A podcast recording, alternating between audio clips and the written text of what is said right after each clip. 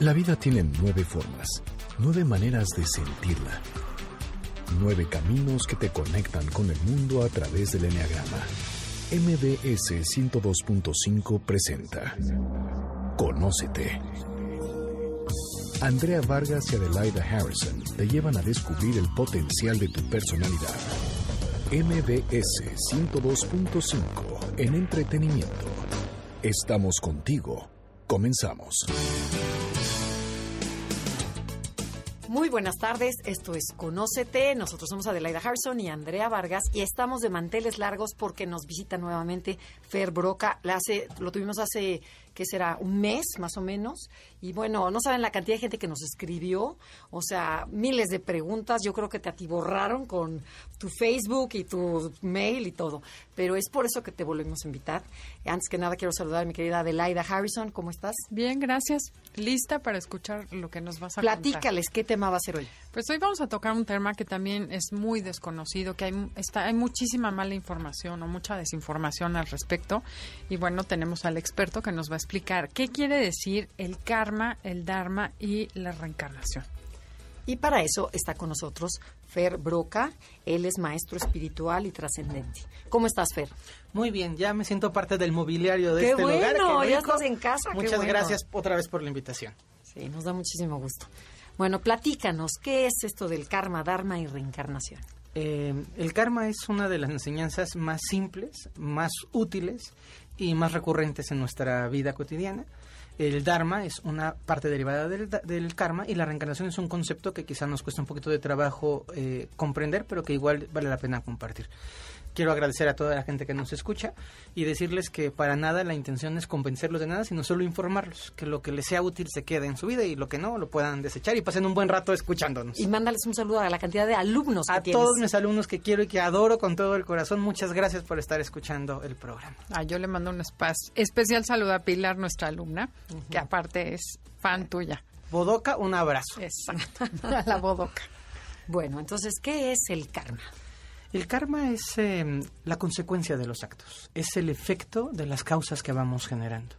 Lo más, eh, el, el mejor ejemplo para comprender el karma es que a cada causa le corresponde un efecto y el karma es el efecto de nuestras causas personales. Y aunque es un concepto muy eh, hinduista, es un concepto que proviene de aquel mundo, eh, podemos entender el karma como algo que nos va afectando positiva o negativamente a lo largo de nuestra, de nuestra propia vida. Es eh, muy mal usado en términos prácticos. Yo he escuchado a mucha gente diciendo es que, que se me haya cerrado este tonto es mi karma o que me hayan defraudado es mi karma y quiero decir que no es así, no, no de esa forma tan simple. Porque karma no es solo el efecto de las cosas malas que nos ocurren, sino karma es el efecto de las cosas que nos ocurren. O sea, tanto buenas como malas. Absolutamente. El karma es un- una consecuencia directa de los actos que vamos generando. Pero no es tan simple. No es como solamente yo, eh, quiero decir, yo golpeo y el karma es que me golpeen. Porque tiene que ver no solamente con el acto, sino con la intención que subyace debajo del acto. Entonces tenemos, entendiéndolo de una forma sencillita, dos movimientos. El que se da de acto a acto y el que se da de intención a intención en el acto. Por ejemplo, en una, en una historia kármica muy divertida, imaginen a una persona que está parada en, una, en un espacio de autobús, en una terminal de tren concurrida, y a la persona se le caen 200 pesos.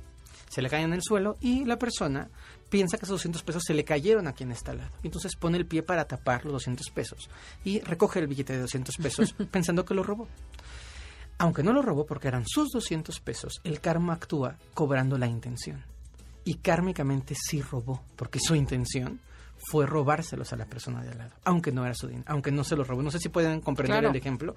Es esta idea de yo estoy ayudando, pero en el fondo de la intención no quiero ayudar, quiero que vean que soy una persona tremendamente generosa y dadivosa.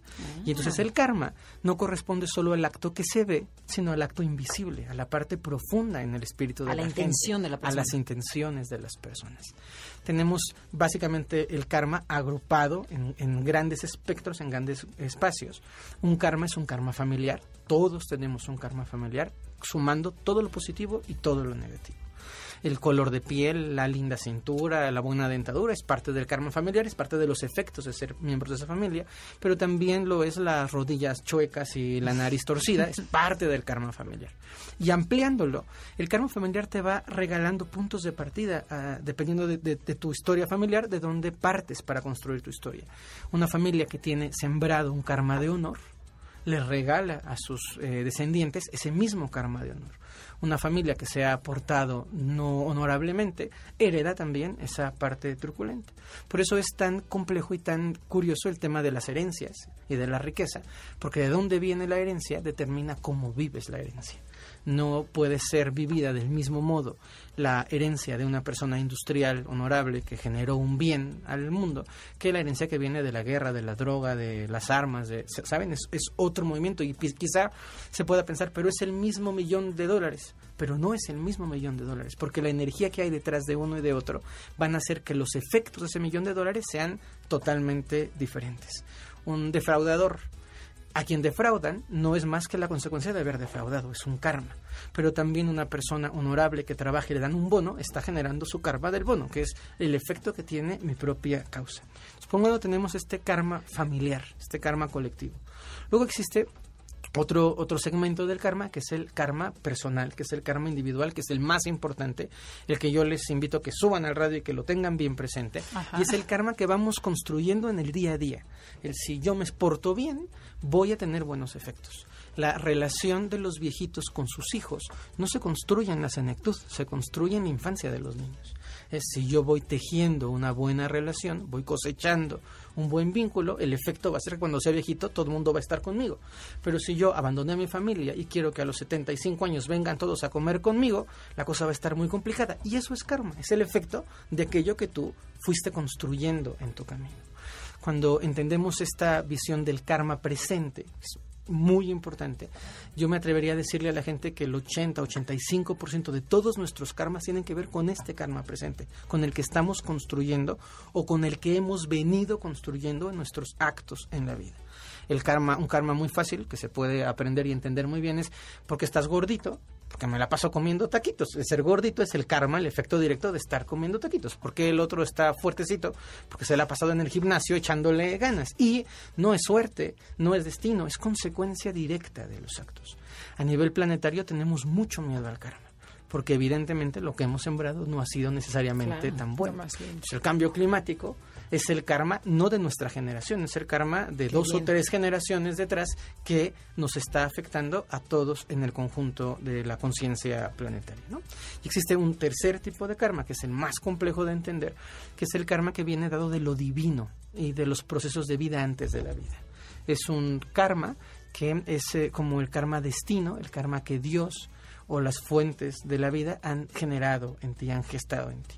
Ese karma tiene que ver con dones, con atributos que son maravillosos, que la vida te tocó para que pudieras ser un gran músico, una gran bailarina, una, un hombre de tremendo atractivo físico, pero también esos karmas pueden tener que ver con algunos procesos mentales, físicos, emocionales o de salud que son complicados.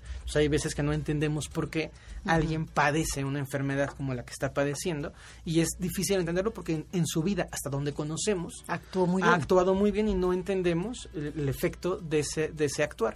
El punto es que, primero, no somos capaces de ver toda la vida de alguien, no sabemos, sí sabemos qué hizo, pero no sabemos las intenciones que fueron gestándose en su interior para hacer lo que hizo. Y por otro lado, algunas veces estas em, cuestiones inexplicables tienen su origen desde la visión kármica en esta parte del destino divino, de algo que tocaba vivir a la persona para poder tener un aprendizaje o para poder enseñar algo a los demás. O sea que en vez de ser karma es como origen de algo más que va a suceder. Es karma. Los tres son karma, son diferentes nociones del karma, el familiar, el personal y el que viene dado por o sea, ese viene como para dar origen a algo más. Oye, eh, pero a ver, ¿este karma se puede heredar? Porque yo he visto, por ejemplo, gente que actúa mal, de forma deshonesta, y el que le va muy bien y que dices, bueno, pues a qué os va a pagarla este señor. o sea, ¿será con algún nieto o, con, o cómo está? O sea, por ejemplo, hemos visto políticos corruptos o gente que... Ay, cara, ya vamos a hablar de karmas muy duros ¿eh? en este programa. Pero bueno, o sea, ¿qué dices? ¿La pagan o no la pagan? Siempre la pagan. Lo que ocurre es que, estoy absolutamente seguro, lo que ocurre es que tú no ves cómo la pagan. Claro. Porque es esta, la imagen típica del Facebook, en donde en el Facebook todos nos ponemos lindos, sonrientes y nos abrazamos. Pero lo que pasó tres minutos antes de la foto no sale en la foto. Y lo que vemos de la gente siempre son fotos de su vida feliz y maravillosa, pero no vemos lo que está ocurriendo adentro. No siempre se paga de la forma en la que tú esperas que se pague. Exacto. Ok. Oye, ¿los países tienen karma? Sí hay karmas sociales, demográficos y de razas. Hay pueblos, todos los pueblos tenemos un karma. Es eh, curioso entender cómo México tiene un karma mezclado, porque somos un pueblo mestizo. Entonces, tenemos el karma ancestral de los indígenas y tenemos el karma de los colonizadores españoles y tenemos un karma colectivo. Y baste decir que una parte importante de nuestra karma, del, del karma que tenemos, es que los gobiernos que tenemos son los gobiernos que hemos creado. ¿Y qué podemos hacer para cambiarlo? tomar el aprendizaje. El karma está en la vida para enseñarnos algo. Entonces, cuando podemos aprender lo que nos toca aprender, podemos sembrar diferentes semillas que van a dar como consecuencia diferentes frutos. O ¿Y sea, qué a partir de tenemos? que haya conciencia.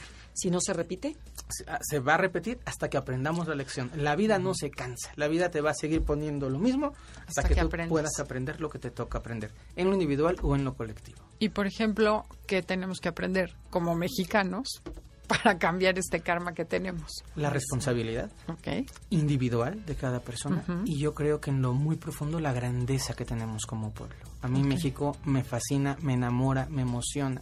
La gente más trabajadora del mundo que conozco está aquí. Los muchos de los lugares más bellos del mundo están aquí. Solo es to- volver a tomar conciencia de lo grandes que somos y de que merecemos, en consecuencia, de lo que sí somos y no del invento que nos hemos hecho de ser un pueblo cuentachiles dependiente de Estados Unidos para merecer. Tenemos que ir a un corte comercial. Esto es Conócete con el Enneagrama y regresamos después con Karma, Dharma y Reencarnación. comuníquense a través de Facebook, Enneagrama Conócete, o a través, mándenos un tweet. Arroba Conócete MBS.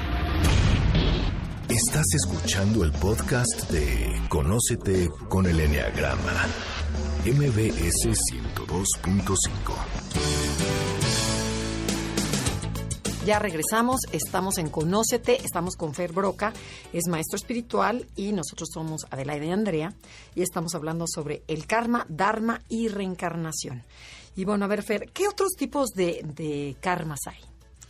Eh, les decía que karma es las consecuencias de nuestros actos. Hay karmas que son preciosos. También el encontrar un buen marido en la vida o el poder tener una casa linda es parte del karma. Es, es importante que la gente sepa que las consecuencias pueden ser tremendamente bonitas. Algunas veces no entendemos por qué estando de viaje o en un momento de emergencia en un hospital llega un espíritu bueno de esta gente increíble sí. que se te aparece y Es te da algo y dices tú, santo Dios, qué regalo. Pues ese regalo es la consecuencia, algún regalo que tú hiciste. Entonces es precioso decirle a las mamás que nos están escuchando que se vale sembrar karmas buenos para la gente. Que si tú cuando recibes a un muchachito le echas la mano, puedes estar sembrando. No, se hace, no es la intención, porque acuérdense que la intención también pesa. No es siembro karmas porque quiero tener muchos karmas buenos. Es si yo actúo bien, tengo que confiar en que la vida, en el mundo, a su vuelta, va a regresarme cosas maravillosas. Estar para mí aquí es un buen karma. Encontrármelas No, y poder bueno. estar en este espacio es un karma lindo que en algún momento eh, sembré. Y hay eh, unos karmas que se llaman karmas sociales, que son partes de los procesos de consecuencia de aprendizaje que tenemos que hacer.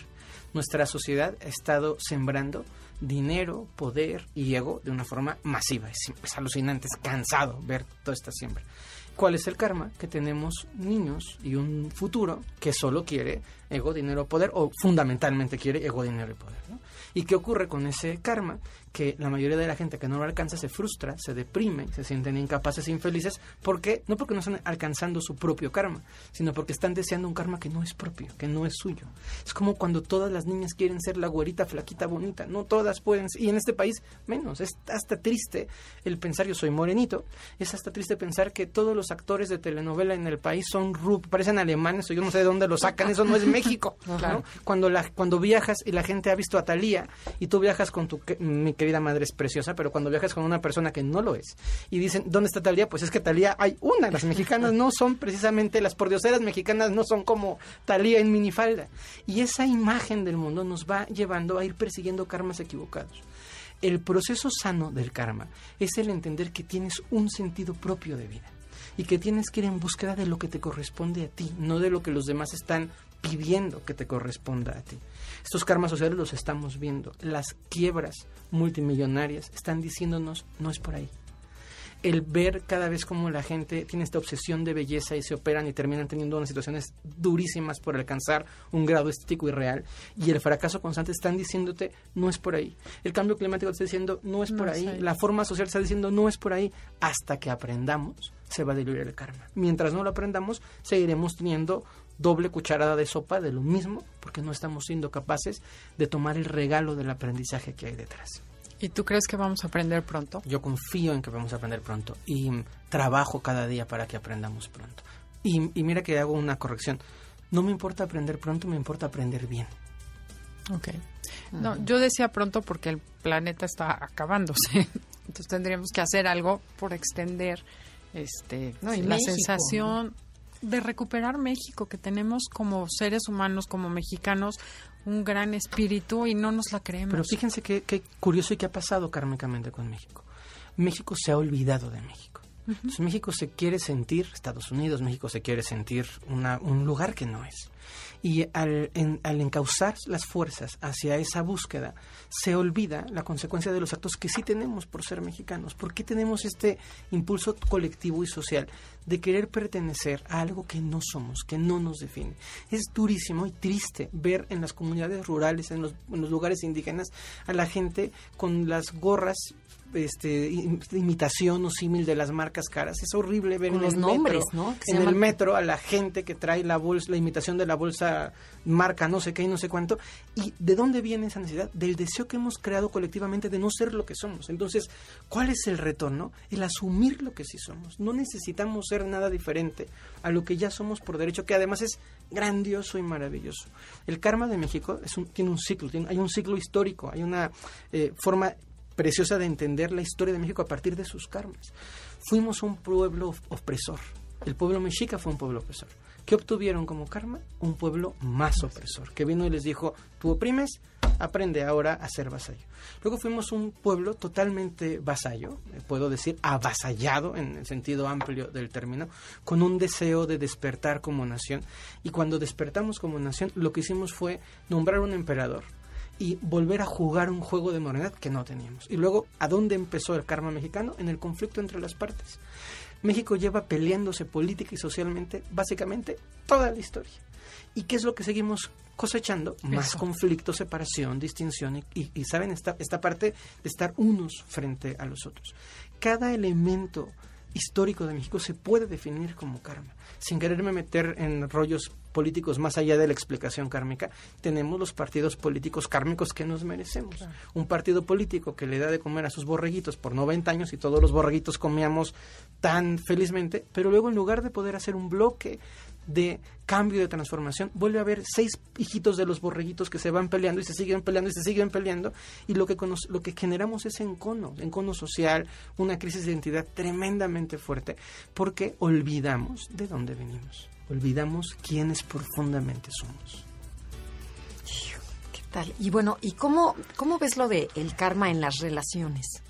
Hay relaciones, kármicas, claro, es una pregunta súper buena hay en las personas entendemos como relación kármica cuando hay una causa que genera el efecto de que tú y yo nos encontremos y nos encontremos para afectarnos positiva o negativamente en la vida para un bien o para un sentido superior. O sea, como un destino. Como un destino. Una relación kármica inherente y absoluta es los padres. ¿Cuántas cosas tuvieron que pasar para que tu papá y tu mamá se conocieran? ¿Cuántos milagros tuvieron que pasar para que pudieran llegar? Gente que son inmigrantes, que tuvieron que tomar el mismo barco y salieron del otro lado del mundo y pasaron cinco personas, mataron a tres, vivieron dos, el, ¿saben? Está, y llegaron. Entonces, cuando dos personas se encuentran para gestar vida, hay una relación kármica siempre. Porque esa vida no podría existir sin los dos padres que se encontraron por destino para gestarla así que ha sido una noche de borrachera, el borracho era necesario para que la vida se pudiera Ese borracho. Gestar. Ese borracho, porque con otro borracho hubiera salido otra, cosa. Entonces, es esa conexión tan profunda. Ampliando la conexión kármica, metiéndonos un poco ya al tema de reencarnación. Hay almas que se conocieron o que se encontraron en otros tiempos y que pactan volver a encontrarse por un sentido tremendo. Hay relaciones de amistad, gente que tú encuentras tres días en tu vida y dices, es que no puede ser lo que siento de conexión, de contacto, de intimidad con esta persona. Es tremendamente fuerte el vínculo y no puede ser un vínculo de aquí porque tengo tres días que lo, que lo, conozco.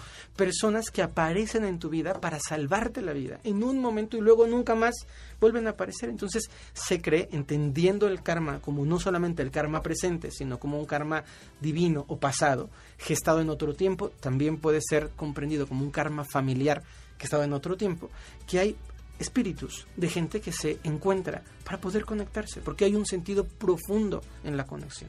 Una y otra vez pienso en esta maravillosa etapa de la historia de la humanidad del siglo VI Cristo, y pienso en, el siglo de oro de Pericles, o pienso en el proceso del Renacimiento en Italia, en Florencia, en 1400, y me doy cuenta de que una sola figura no podía haber generado todo ese cambio en el mundo. No fue un individuo, fueron siete individuos en la misma ciudad, nacidos al mismo tiempo, que revolucionan la humanidad.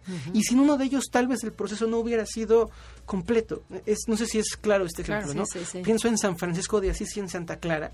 Si el uno sin el otro no hubieran podido generar la revolución que generaron, o... Em, Santa Teresa de Ávila y San Juan de la Cruz, estas, estas alianzas que son increíbles y que hacen que el mundo se revolucione por el encuentro de dos figuras que se pueden eh, tocar. Su relación kármica se refiere a un encuentro que se da por una causa que genera una causalidad, que genera un efecto todavía mayor. Esta posibilidad de sentir que el, tiempo, como lo vimos, es tan insignificante, que como dice la canción, 20 años no es nada y que 40 tampoco son nada y que el proceso evolutivo es mucho más amplio, mucho más trascendente. En las relaciones kármicas encontramos lo que la gente conoce normalmente como el alma gemela o lo que le llama alma gemela, que kármicamente se llama relación de amor-amor que es cuando dos vínculos se encuentran solamente para darse amor mutuamente y es un regalo. Me encantaría decir que hay 100 relaciones de amor-amor, pero es falso. En la vida tenemos quizá una, quizá dos, quizá ninguna. Y esa relación de amor-amor puede darse con tu abuelita o puede darse con una eh, persona que te atiende, con un hijo, con un tío, con un sobrino, y no en esta visión hollywoodesca de amor-amor es Brad Pitt con Angelina Jolie, si no es Angelina Jolie no hay amor-amor me da mucha gracia cuando escucho y recibo gente de encontrar el amor de mi vida. Claro, el amor de la vida es rubia, mide 1,90 y tiene unas piernas espectaculares, pero eso no es el amor de tu vida, eso es otra cosa y está muy bien. Amor, amor es una relación sagrada que se da entre dos personas cuyo único propósito es amarse incondicionalmente a la una a la otra. No es habitual, no es común. Hay otra relación kármica que se llama reconocimiento de una parte y es cuando las personas se encuentran y una de las dos personas está hecha o diseñada en su karma para servir y ayudar al proceso evolutivo de la otra.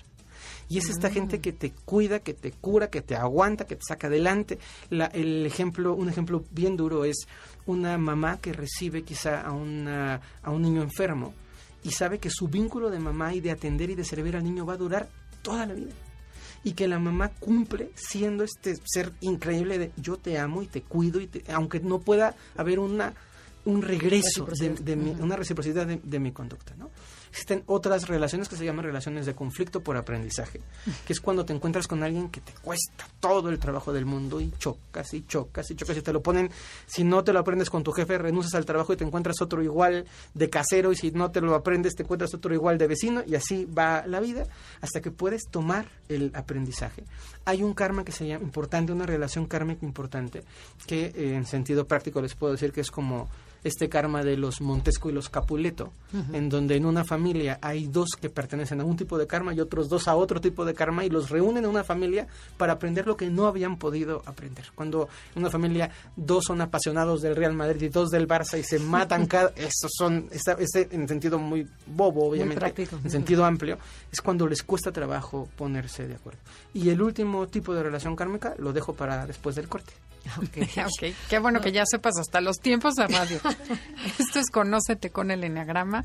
Estamos en Facebook, Enneagrama Conócete, y en Twitter, arroba Conócete MBS. Si quisieran escuchar nuevamente el programa o nos sintonizaron a la mitad y quieren tenerlo, se pueden meter a la página de la estación, Noticias MBS, y ahí dentro buscan podcasts, buscan Conócete, y ahí están todos los podcasts. Estás escuchando el podcast de Conócete con el Enneagrama, MBS 102.5. Estamos de regreso en Conócete con el Enneagrama y estamos, bueno, estamos hablando, el tema del día de hoy es karma, dharma y reencarnación. Fer, contéstanos la pregunta que quedó pendiente. Sí, ¿qué otro tipo de relación karmática hay, no? Que nos quedó una pendiente. Hay una relación kármica que tiene un sabor particular, que tiene que ver con aprendizajes muy profundos del alma. Cuando tú eliges a un maestro para acompañar tu vida y enseñarte lo que de otra manera no podrías aprender. Y el ejemplo que me viene a la mente, imaginándonos esta línea fuera del tiempo habitual, que en el proceso evolutivo nosotros antes de nacer tenemos una, una mirada hacia aquello que queremos experimentar en el mundo cuando, cuando nacemos, cuando, cuando vivimos. Porque la vida, como la comprendemos, a nivel evolutivo tiene que ver con experimentar cosas de las que puedas aprender para mejorar. Eso es la vida. Es una escuela, una academia, un sendero. Entonces, cuando tú eres espiritito, cuando estás allá en el plano donde cada uno tiene que estar, vas eligiendo tu tira de materias y tú decides qué materias quieres aprender en la vida. Y esas materias pueden tener que ver con la compasión, con la generosidad, con la riqueza, con la pobreza, con la humildad, con la belleza. Es una tira de materias enorme.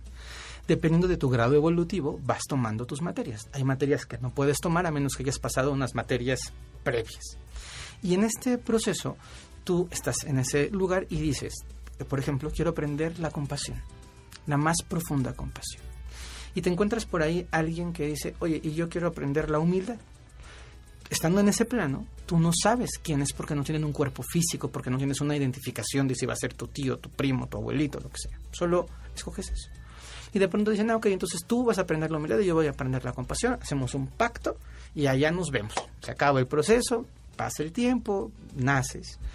Y cuando naces, resulta que naces con una arteriosclerosis o naces con una artrofia severa o naces con síndrome de Down. Y tú eres un maestro absolutamente de la compasión. Tú enseñas a amar, tú enseñas a perdonar, tú enseñas cosas increíbles. Pero tu madre, que tenía un severo conflicto con la humildad, es una persona destacada y luminosa y brillante en el mundo y de pronto tiene una hija o un hijo down. Y le toca aprender la humildad. Y le toca decir, tengo que ser humilde para reconocer que con todo lo maravillosa que soy, tengo un hijo down. Y el aprendizaje no es un aprendizaje que va a caducar, no se va a acabar, no es un día de aprendizaje, es la vida. El niño diciendo, tú querías aprender compasión, heme aquí, maestro de compasión. Y la madre diciendo al niño, yo necesitaba aprender humildad, he aquí tu maestra de humildad diciendo, esto es lo que me toca. Y estas relaciones son muy fuertes y son muy bellas, porque son esas personas que están en tu vida consistentemente para enseñarte cosas que solo esas personas te pueden enseñar son esas personas que aparecen en tu vida como maestros que te van, no se van a cansar de enseñarte, que te van a enseñar de día, de noche, de madrugada, de vacaciones y que van a estar ahí mostrándote una lección. El regalo es que cuando tú aprendes la lección, tu vida con ese maestro se vuelve lo más hermoso del mundo, porque tienes, entiendes que su razón de ser en tu historia es mostrarte eso y lo tomas, le das de besos y eres muy feliz. Y hay otras veces en donde como no lo entiendes, te la pasas peleándote con el maestro y el maestro no se va, ni lo puedes matar, ni lo, ni lo secuestran los extraterrestres, ni lo puedes desaparecer y el maestro está diciéndote, aquí estoy enseñándote todos los días, 24 horas al día, 7 días a la semana. Esta última relación es quizá, aunque no es tan romántica como la relación de amor-amor, para mí es la relación más útil y más sagrada porque es la gente de la que aprendes, es la gente de la que mejoras, es la gente con la que trasciendes. En este mismo orden de ideas, el karma, esta tira de materias que les ponía, imaginemos que alguien escoge cinco materias y baja al mundo con cinco materias. Tampoco crean que somos tan evolucionados para bajar con muchas más, bajamos con poquitas, pero bien surtidoras. Entonces esas materias, si tú no la pasas en, la primera etapa de tu vida, la materia se agudiza en la segunda, no se agudiza por malo, se agudiza para a ver si más clara la materia la puedes entender mejor. Entonces no la pasas a la segunda, no la pasas a la tercera, no la pasas a la cuarta. Hasta que llega un momento en el que te mueres. Y la materia dice, no te preocupes, tenemos otra encarnación para que la sigas ah. practicando. Eso es el tema de las reencarnaciones. No, no, te, no te agobies, si no las pasaste en el semestre que entra, nos volvemos a encontrar tú y yo. Cuando tú subes, tú puedes decidir si quieres la misma materia o dices, mira, yo esta materia la formo, no la puedo dar por vista, tengo que pasarla, pero la formo y ahorita quiero tres materias. Y ese juego hace que nuestra vida esté armada como está armada. Porque hay gente que dice, yo en esta vida quiero aprender la riqueza, la belleza y el placer. y vénganos tu reino, me vuelvo artista de Hollywood, tengo mis desafíos para poder llegar ahí y tengo mis relaciones y mis relaciones son padrísimas, bellísimas e increíbles para esa conciencia. Pero ¿qué ocurre si yo pido lo mismo? Éxito, placer y no sé qué más cosa pedí, pero bueno, pido hacer una, una vida increíble. Y resulta que soy un niño autista retraído, hijo de la casa real holandesa donde tengo todo eso, pero yo no quiero eso. Yo quiero desaparecer, no quiero que me vean, quiero estar en mi propio mundo siendo muy feliz, no me importa reflectores, ni aplausos, ni nada. Se vuelve complicado. El juego del karma es que tú pides la lección, pero tú no sabes cómo va a venir la lección en ti. Y ese es el regalo de la sorpresa de la vida. El que de pronto estás pateando la caja de los regalos. Digo yo en clases, hay personas que están peleando con sus bendiciones y dices, a ver, si la dejas de patear y dejas que se exprese, vas a darte cuenta que viene el regalo más lindo para tu vida. Pero mientras te pelees, no va a ser posible que tomes la, la riqueza. No sé si esto ayuda y complementa, si es claro. Te voy a contar, compartir una experiencia. Yo tengo un nieto Down de un año ocho meses y es el mejor regalo que me ha tocado porque es amor incondicional y ver todo lo que ha sucedido alrededor de las personas que se han transformado y se han vuelto grandes para él o por él. O sea, me queda claro para qué nació y es un privilegio tener a alguien así en la familia. Qué lindo, qué bonito. Felicidades. es, hay que hacer un buen karma para tener un niño dado en una familia. Eso nos han dicho y yo no lo creía el día que nació. La verdad, pasé un proceso de... Fueron cuatro días, gracias a Dios, pero que sí, sí dije, a ver, y ver a mi hija sufrir era lo que más me dolió.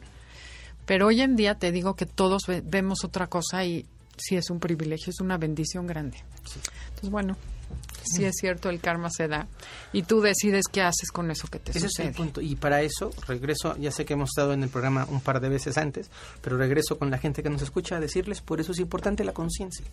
Porque si tú no tienes conciencia, sufres como un perro el regalo de la vida o disfrutas, si tienes conciencia, las cosas que no son tan sabrosas. Es como poder entrarle a la vida desde tu visión personal. Y entre más expandido eres, más sabiduría tienes para poder lidiar con todo. Hay personas que tienen esta cualidad maravillosa de poder darle la vuelta a todo y decir, está increíble que se me ponchó la camioneta en la carretera porque entonces me fui a un pueblito y me comí. Y dices, wow, eso es conciencia. Y la gente que está peleándose porque está eh, en París y está en el mejor restaurante y está frustrada porque el vaso que le dieron estaba con una manchita y entonces la comida es una... Y, y dices, ¿dónde está? En la conciencia. La realidad no se vive afuera, la realidad se vive siempre adentro. Y la realidad kármica y evolutiva es así. Y cuando haces ese cambio de empezar a ver qué te está enseñando la vida, en vez de enojarte hasta el tránsito, ¿no? Todo se transforma. Entonces, como dices tú, la realidad se transforma cuando cambias tu actitud. Sí. Entonces, bueno, sí, sí. para eso trajimos a Fer invitado el día de hoy. No, no, no, no. Bueno, qué sabiduría tienes, qué bárbaro. Este proceso de la vida, de la muerte y de la reencarnación, eh, pudiera pedirles que hicieran un pequeño diagrama interno. Cuando nosotros nacemos, hay una primera vida en el vientre materno. Todo lo que ocurre mientras estamos dentro de mamá es una vida completa. Hay un proceso y una muerte porque morimos a ese espacio para nacer a este espacio. Y en la vida, en la vida habitual o conceptual que tenemos, hay muchas veces que morimos para poder ir renaciendo. Por aquellas personas que les cuesta mucho trabajo la reencarnación como un antes, pensemos que hay una vida antes de la vida, que es la vida en la gestación, y que antes de esa vida vienes de algún lado hay algo que te creó, fuiste pedido por tus papás, viene la historia ancestral. Cuando tú naces, tú ya naces con un bagaje.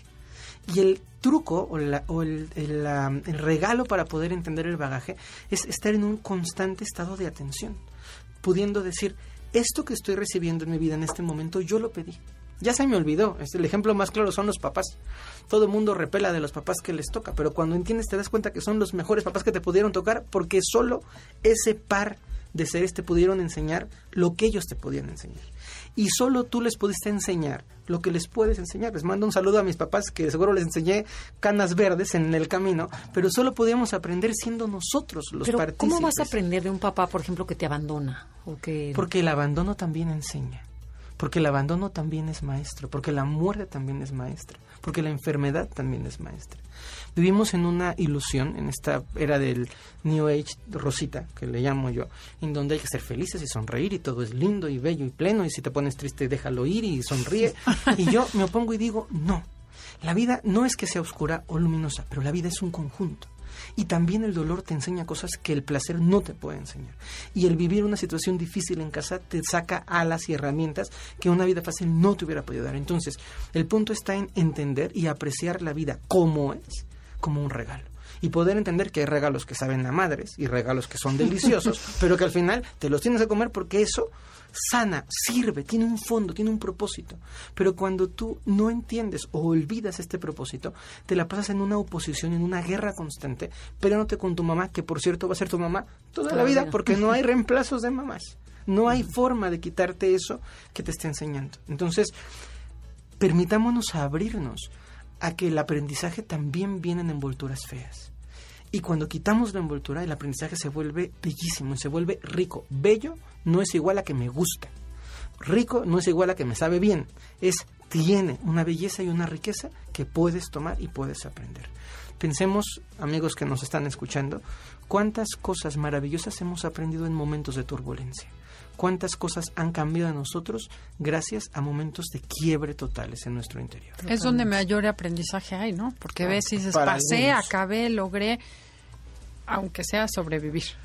¿Y qué pasa con esas personas que sí cumplen con, con esa tarea, que, que, como dices, sí pasaron los exámenes en cuanto a la reencarnación? ¿Existe un momento en que ya no reencarnas? O... Sí, pero además es que existe un momento previo al corte comercial. No se vayan, esto es Conócete y comuníquense a través de Facebook, Enneagrama Conócete o mándanos un tweet. Arroba Conócete MBS. Estás escuchando el podcast de Conócete con el Enneagrama, MBS 102.5. Ya estamos de regreso en Conócete y dejamos una pregunta al aire antes de salir al corte. Te decíamos que ¿Qué, ¿Qué, pasa cuando ya cumpliste con la tarea? ¿Qué pasa con la reencarnación cuando la gente sí entendió, sí cumplió? O las materias que como lo pusiste. Es, es, una delicia tu pregunta, porque además yo estoy en búsqueda de eso.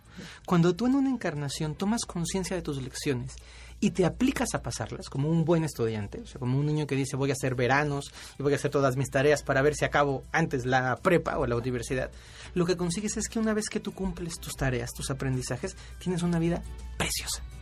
Porque entonces la vida deja de estarte enseñando de una mala manera y solo te va reafirmando tus aprendizajes de la forma más amorosa. Mm. Esta gente increíble que yo admiro de poder decir, vivo la vida que quiero y me la paso increíble y me va bien el mundo, que no significa que todo me sale bien, ojo, porque eso sería un caer en una soberbia, pero lo que me pasa me lo lo voy campechaneando y lo disfruto y le pongo buena cara a la vida. Ese fenómeno se da porque han vivido procesos de vida que les han permitido en muy poco tiempo aprender muchísimo espacio. Es, es, es tremenda esta historia de algunas personas que vivieron el holocausto o la guerra civil española, estos procesos que son tan dolorosos, imagínense el aprendizaje que tiene un niño viviendo en un campo de concentración, seis años, a cuántos años vida fuera equivalen. ¿Se lo pueden comprender? Claro. O mujeres que han atravesado un proceso de cáncer muy doloroso, muy fuerte y muy valiente. Y esos dos años de cáncer equivalen a cuánto aprendizaje de vida. Entonces, a veces se nos intensifica la carga de materias, pero calmados, que el regalo va a ser que después a tener un tiempo, un recreo más largo, una posibilidad de disfrutar del mundo de una forma mayor. Entonces, esa invitación tiene que ver con conciencia completa y decir, esto me está pasando, me lo voy a lo, voy a aprender, lo voy a estudiar, lo voy a tomar y lo que me queda después son solo repasitos, porque en la vida no hay tal, ya aprendí la generosidad. En la vida ya aprendí y vamos a hacer tu, tu revisión semestral, a ver si, si sigues aprendiendo o ya se te olvidó y hay que volver a enseñarte la generosidad. Y luego en el, en el macrocosmos, en el gran plan, cuando alguien va cumpliendo sus materias que quiero decir que no son nada sencillas. Aquí lo platicamos y suena uh -huh. facilito, pero es muy complejo. Hay gente que yo conozco que tiene tres o cuatro encarnaciones. Con la misma materia no la puede pasar. Porque hay materias que son muy difíciles para un espíritu y de verdad todo lo demás está perfecto, pero esa se te atraviesa y no la puedes pasar y no la puedes pasar. Suponiendo el caso de que has hecho tus procesos evolutivos y que has terminado todos tus aprendizajes, entras en un estado de liberación del espíritu, en donde ya no hay más encarnación, y, quiero cuidar mucho, ocupamos la palabra reencarnación porque así es conocido, pero reencarnación es, es imprecisa, porque no se reencarna siempre en la carne, Si, me explico, se trasciende, se puede encarnar o se puede regresar de muchas maneras. Sería un proceso de, de retransformación o de retransmutación. No siempre tenemos que venir aquí en un cuerpo físico humano como lo entendemos, sino evolucionar de muchas maneras que ahora no quiero entrar en esos detalles. Pero cuando has acabado todo este proceso, viene la liberación. Y la liberación es regresar a la unidad. Es regresar a ese sentido en donde tú eres parte del todo y el todo es parte de ti. ¿Y pueden esas personas a lo mejor regresar como maestros? De, hecho, son maestros. En las últimas etapas hay gente que ya consumó su ciclo evolutivo y dice yo me voy a echar dos vueltas más para enseñar cómo se hace esta liberación. El ejemplo más claro que tenemos es Buda, pero no es el único ejemplo. El Buda vuelve a decir voy a mostrar cómo se pueden liberar de todo, porque recordamos que Buda es un, eh, es un hombre que se llama Siddhartha Gautama, un Buda histórico, y este hombre vivía en un palacio lleno de todos los placeres, con toda la belleza que la vida material podía dar. Y él hace un proceso lindo, les invito a, leerlo, a buscarlo, o otro día me invitan a hablar de budismo, y cómo se atraviesa este proceso para poderse liberar. Y cómo él es una muestra viva que a mí me encanta de decir, yo fui un hombre con mujer, con riquezas, con palacio, con Ferrari en la puerta, y decidí liberarme de esa parte. ¿no? Entonces, se puede vivir, lo hacen hombres o espíritus, hombres y mujeres, espíritus muy evolucionados que deciden volver para poder enseñar, para poder compartir con los demás. Qué increíble, caray. Oye, ¿y el Dharma? El Dharma es la forma en la que le llamamos al karma bueno. El Dharma es la, solamente la parte del karma que es luminoso, que es propositivo, que es constructor, que es saludable.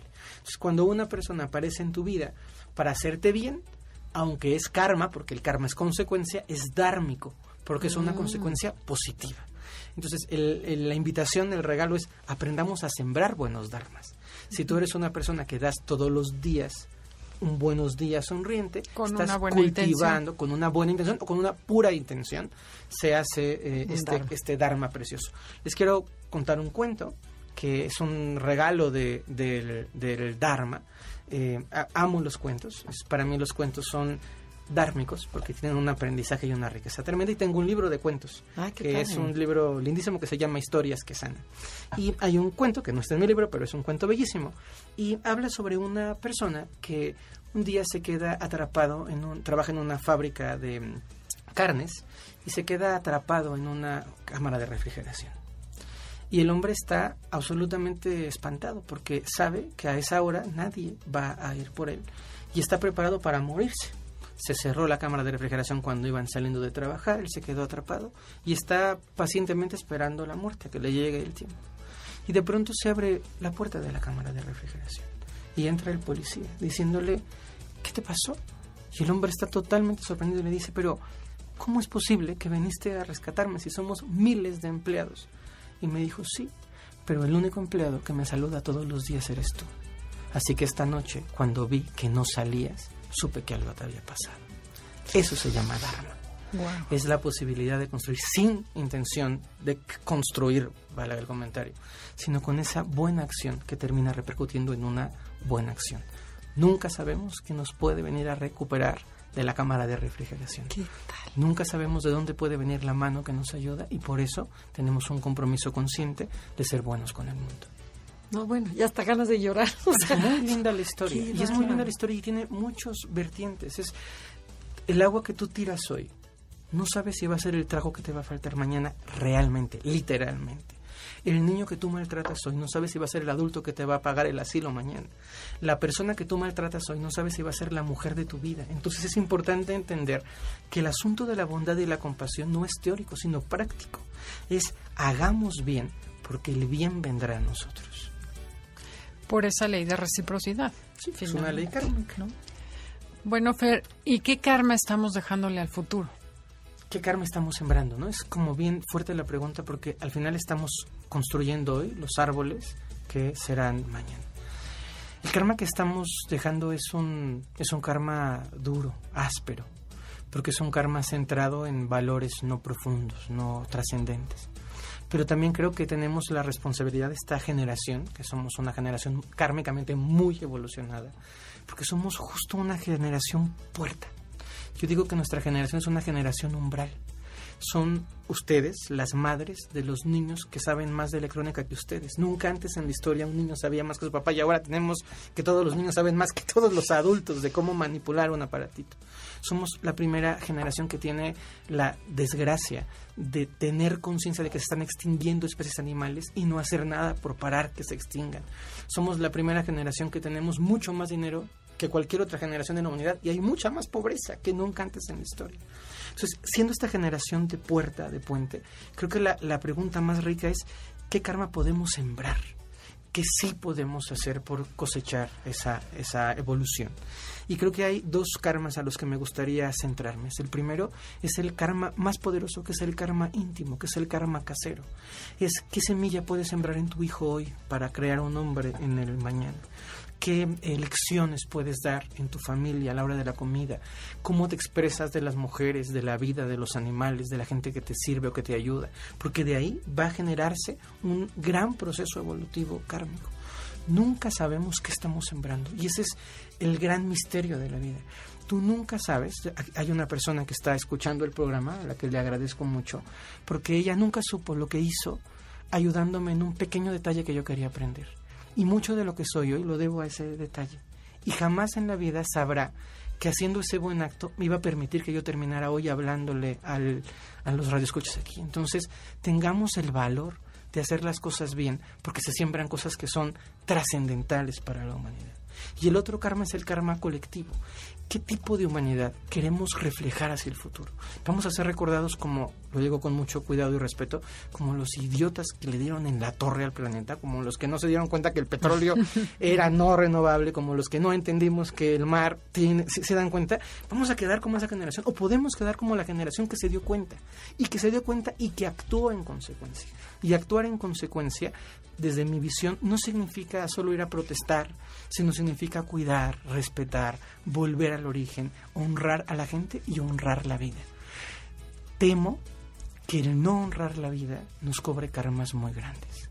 Y no honrar la vida es no honrar a los animales, no honrar la vida en la tierra, no honrar la vida interna. Estos temas de poder decir respeto la vida en todas sus dimensiones, no solo en aquellas que me, que me convienen.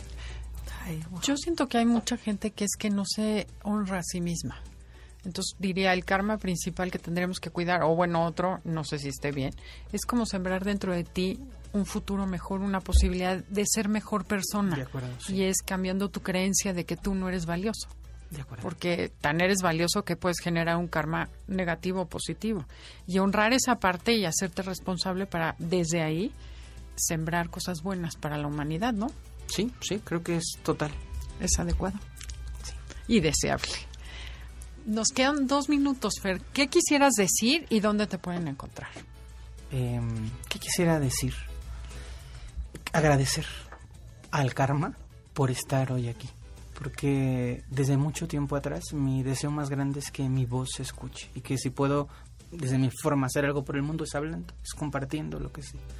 Y decirle a la humanidad que, que yo confío, que yo creo profundamente en que el ser humano tiene todo para hacer de esto un lugar mucho mejor.